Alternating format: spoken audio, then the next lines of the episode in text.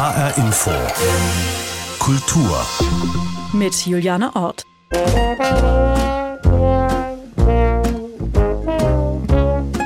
Ein blauer Himmel ist schön, aber erst Wolken machen ihn zum Erlebnis. Unsere Gedanken ziehen mit ihnen oder entdecken in den luftigen Formationen Figuren und ganze Geschichten. Wolken inspirieren uns und gerade auch die Kunst. Eine Ausstellung im Museum Sinclair House in Bad Homburg zeigt ganz unterschiedliche Werke über Wolken, die Wechselwirkungen zwischen Wissenschaft und Kunst und welche Rolle die Fotografie dabei spielt. Denn gerade für Fotografen bietet das Schauspiel des Himmels unendliche Motive. In dieser Sendung richtet sich der Blick nach oben. Es geht um Wolken und die Faszination, die Natur auslöst. Denn immer wenn die Wolken ziehen, denk ich daran mitzugehen und nicht mehr umzudrehen, bis ich angekommen bin.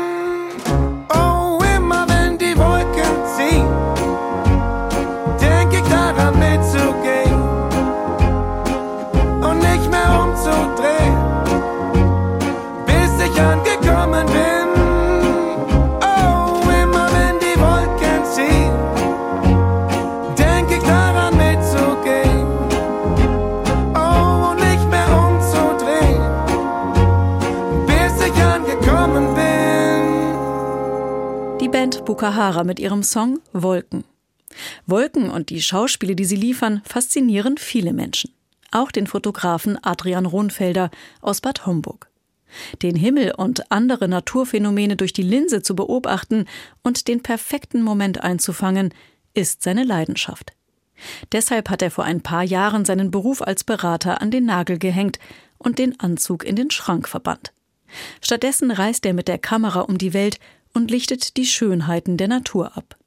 Die Begeisterung dafür ist in seiner Kindheit entstanden. Ich erinnere mich, als kleines Kind waren wir in Südtirol öfters im Urlaub. Ähm, und da hat es immer so schöne Sommergewitter gehabt. Tagsüber war es schwül und abends fing es dann an, die Wolken aufzuziehen und Gewitter aufzuziehen. Und ich habe dann da wirklich in einem Haus gestanden oder in so einer offenen Garage und habe mir die ganzen Blitze angeschaut und war einfach nur fasziniert von, von der Kraft, die man da sieht, die man spürt, aber auch von dieser unglaublichen Schönheit, die da mitspielt. Da waren Sie also schon als Kind gepackt. Wann kam dann die Kamera dazu? Wann sind Sie losgezogen und haben die Welt durch eine Linse gesehen? Also die Kamera kam witzigerweise eigentlich im gleichen Alter schon, schon dazu. Also ich habe von meinen Eltern zur ersten Klassenfahrt hier im Edersee in Hessen eine Kamera geschenkt bekommen und seitdem war ich nie ohne unterwegs. Die erste größere Reise war nach Israel, Jordanien mit der Schule. Da habe ich fotografiert und seitdem eigentlich nie wieder irgendwo ohne Kamera gewesen. Sie haben dann einen ganz äh, normalen, sag ich mal, Beruf erlernt. Sie sind Berater geworden, haben Firmen beraten mit ihren Prozessen. Und irgendwann war es dann so weit, dass Sie gesagt haben, äh, nee, ich ziehe den Anzug aus und ähm, nehme nur noch die Kamera und ziehe raus in die Welt. Was äh, hat das ausgelöst? Also auch das liegt schon in meiner Kindheit. Ich habe Entdeckerbücher verschlungen und ich habe tatsächlich früher geträumt, ich will mal im Ausland arbeiten oder am besten eigentlich Abenteurer werden. Okay, das funktioniert halt nicht immer einfach auf Knopfdruck. Insofern kam ich auch ein bisschen familiär bedingt. Dann habe ich Betriebswirtschaft studiert, habe im Controlling gearbeitet, eben als Berater, aber in 2008 angefangen, aktiv Vulkane auf der Welt zu bereisen, die auch zu fotografieren, habe das dann irgendwann mal an Zeitschriften geschickt und das hat sich dann so parallel entwickelt und in 2016 war es dann so, dass ich überhaupt gar nicht mehr zu Hause war und ich habe drei Kinder, die waren damals noch relativ klein, so dass sich das zeitlich gar nicht vereinbaren ließ.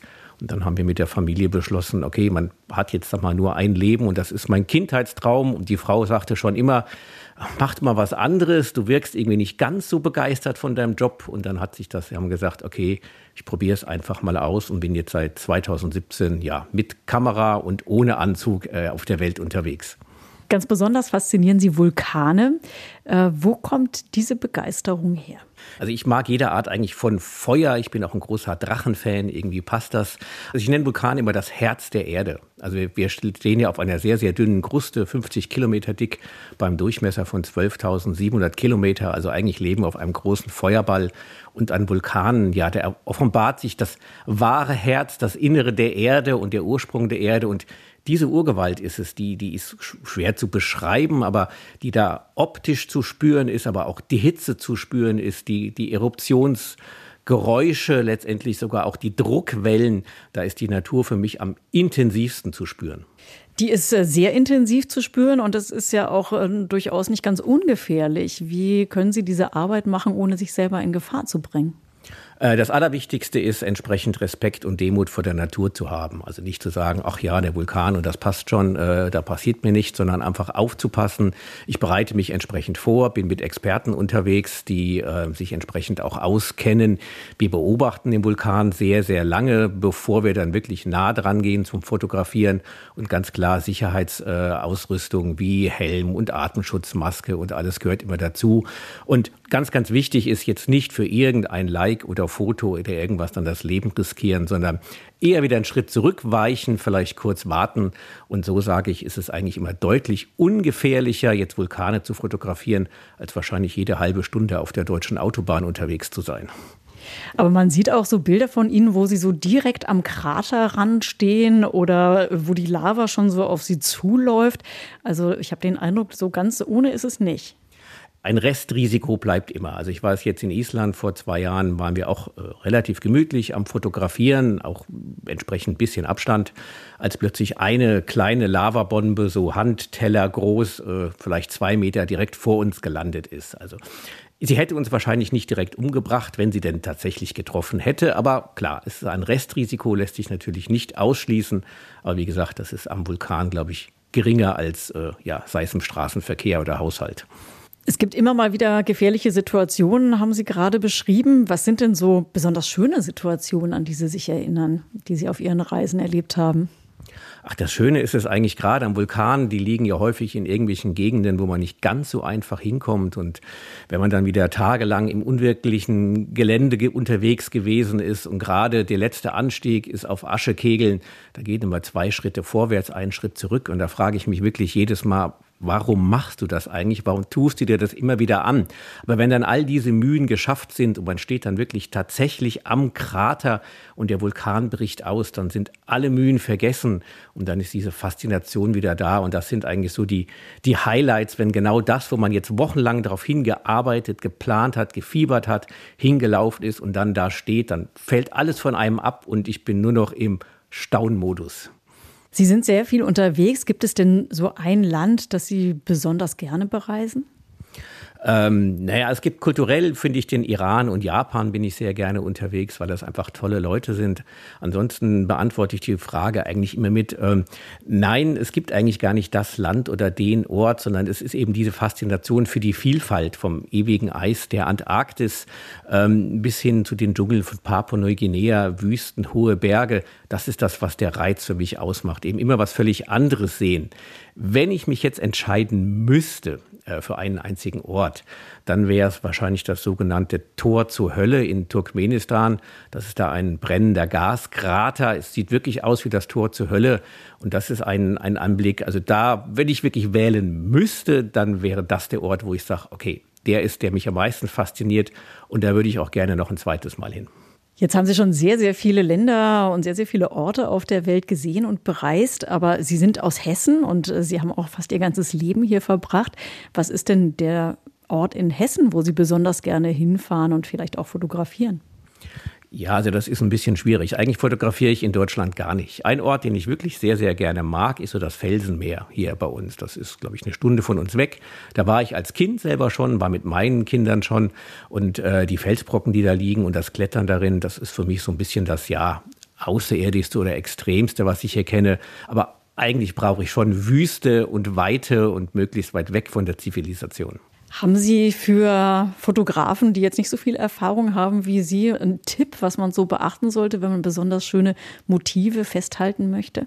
Der Tipp ist eigentlich äh, Planung und Geduld. Also meine Motive entstehen eigentlich schon weit, bevor ich sie wirklich fotografiere, indem ich mir zu Hause eben die Orte aussuche, indem ich mich damit beschäftige, wann steht das Licht, wo, wie ist vielleicht die Mondphase, ähm, in welche Richtung kann ich fotografieren. Also ich habe schon sehr, sehr genaues Vorstellung davon, was ich wie, wo fotografieren möchte. Und das Zweite ist dann eben Geduld, warten auf das richtige Licht, auf die Situation. Also im Vulkan ist es teilweise so, dass wir die komplette Nacht tatsächlich dort stehen, zehn Stunden die Hand am Auslöser, damit er vielleicht ein, zweimal dann äh, ja ausbricht und wir ein Foto machen können. Oder wenn es jetzt um Wetter, Stürme jagen geht, gerade in der Tornado Alley in den USA, dann bin ich auch schon mal 1000 Kilometer am Tag gefahren, um einen Sturm zu erreichen, der dann noch nicht mal irgendwie richtig ausgelöst hat.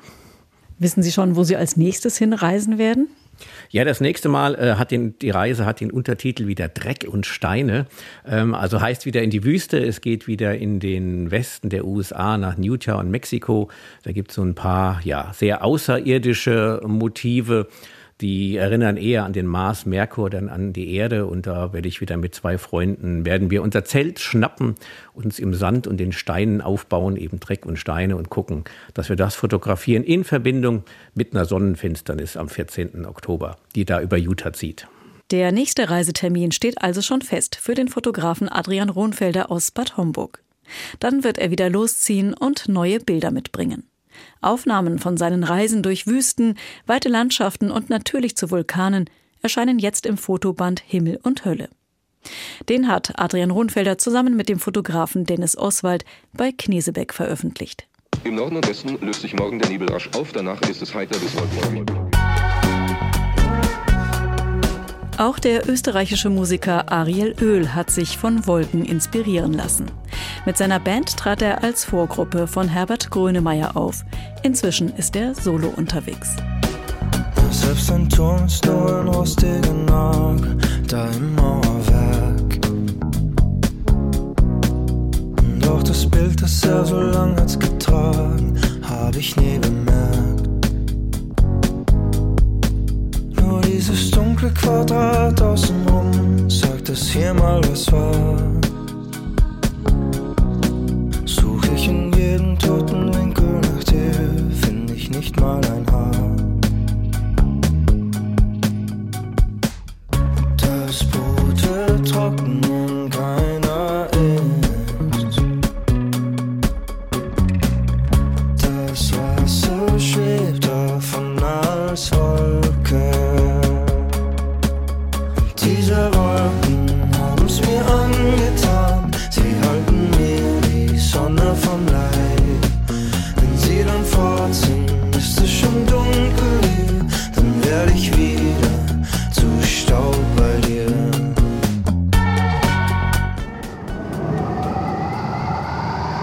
Ein paar heiteren Wolken kann schnell ein Gewitter werden. Besonders schnell passiert das im Zeitraffer der Videoarbeit der Künstlerin Mariola Fontaine, aktuell zu sehen im Sinclair-Haus in Bad Homburg. Sie ist eine von 14 Künstlern und Künstlerinnen, die dort ihre Sicht auf den Himmel und seine Phänomene präsentieren. Für die Filmaufnahmen ist Mariola Fontaine quer durch Europa gereist und hat keinen Aufwand gescheut. Bis zu 500 Meter Kabel mussten verlegt werden, damit sie die perfekte Wolke einfangen und in eine Collage verarbeiten kann. Die ist auf einem runden Bildschirm zu sehen. Wie durch ein Bullauge können die Betrachter auf das Schauspiel blicken, das, unterstützt von einer Klangkulisse aus Musik und Geräuschen, eine gewaltige Dynamik entfaltet.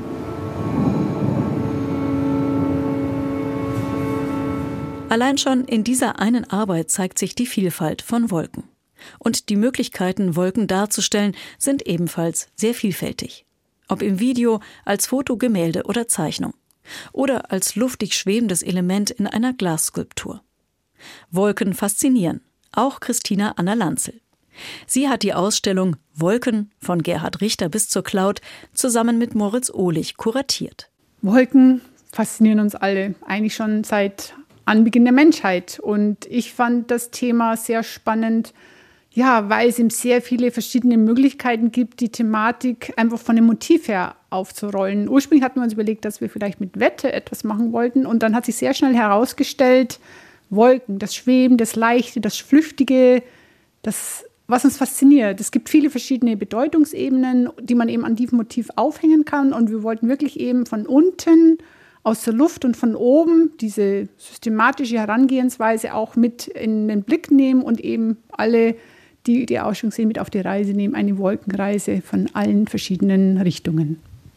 Wolken faszinieren schon lange. Wolken faszinieren nicht nur Künstler, sondern es war auch irgendwann mal der Moment da, dass Wolken auch benannt worden sind, weil Wolken sehen ja sehr, sehr unterschiedlich aus. Es gibt ja diese drei Kategorien, Cumulus, Stratus, Cirrus. Auch das erfährt man in der Ausstellung. Wo kommen die her? Die Sprache der Wolken wurde erfunden von Lucas Howard. Er ist ein Engländer, der 1802 seinen ersten Vortrag hielt zum Thema Wolkenklassifikation. Er hielt den in einer Londoner wissenschaftlichen Gesellschaft und das hat sofort eingeschlagen. Es war klar, er hatte eine lang gesuchte Sprache gefunden, durch ganz einfache Bezeichnungen die verschiedenen Wolkenarten einfach auch zu benennen und dadurch eben auch die Sprache an die Menschheit gegeben, sich mit diesem Thema auseinanderzusetzen. Also das heißt, die Bezeichnung der Wolken kommt aus England, kommt von einem Engländer, aber nach Deutschland gebracht hat sie Goethe. Wie kam das?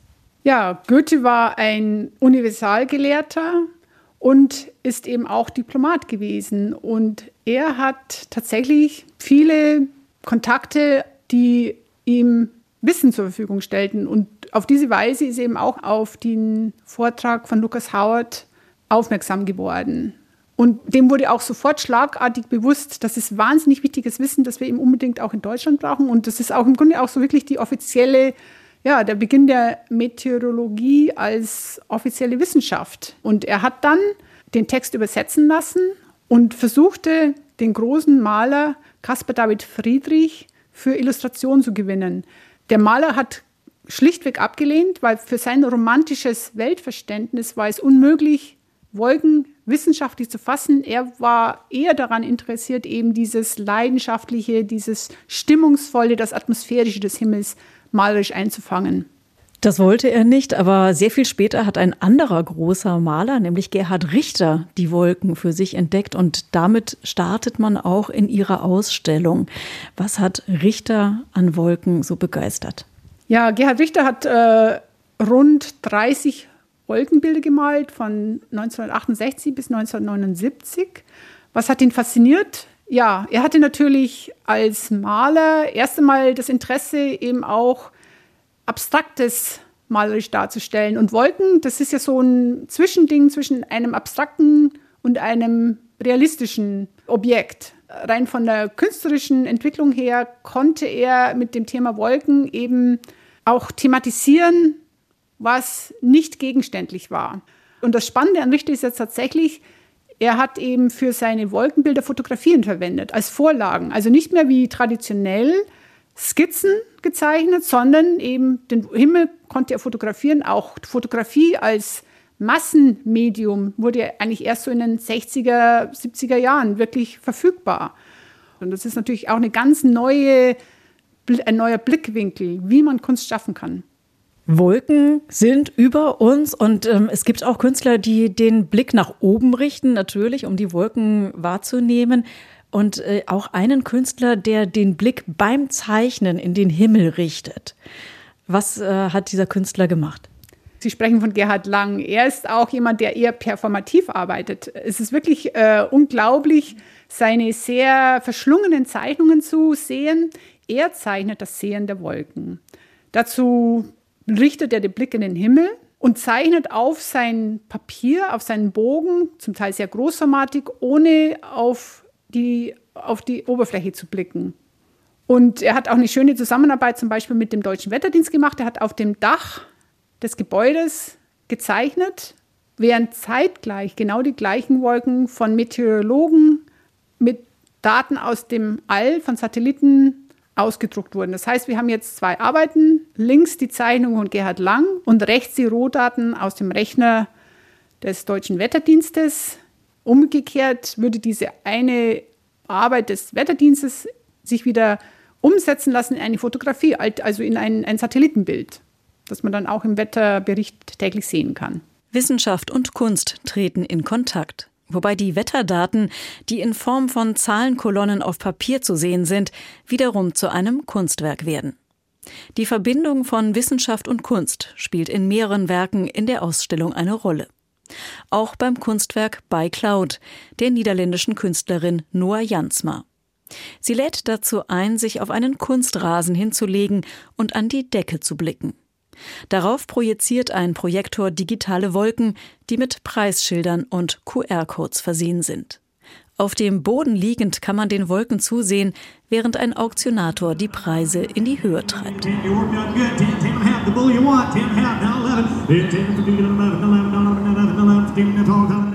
Die Wolken stehen tatsächlich zum Verkauf.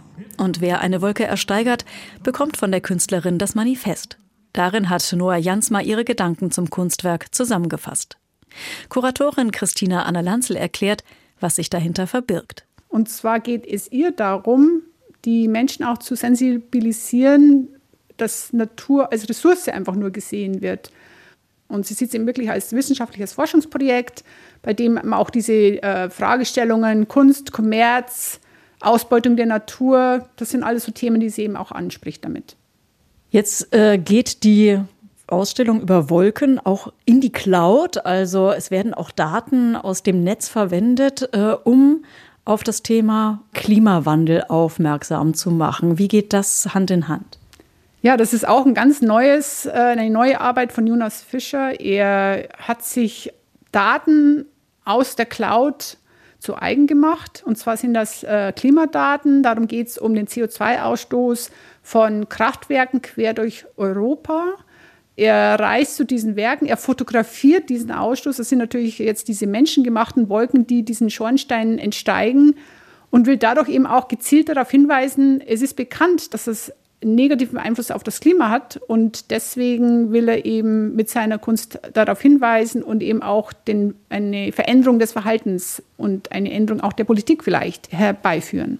Das sagt Kuratorin Christina Anna Lanzel. Kunst über Wolken, die sich mit dem Klimawandel auseinandersetzt und zum Handeln auffordert. Die Ausstellung Wolken von Gerhard Richter bis zur Cloud ist noch bis zum 13. August zu sehen im Museum Sinclair Haus in Bad Homburg. Sie beherbergt eine kleine Wolkenreise, die inspiriert und dazu auffordert, ruhig mal wieder nach oben zu blicken und sich von den Wolken entführen zu lassen. Am besten mit etwas Musik auf den Ohren, zum Beispiel von Zweiraumwohnung. Wolken ziehen vorbei.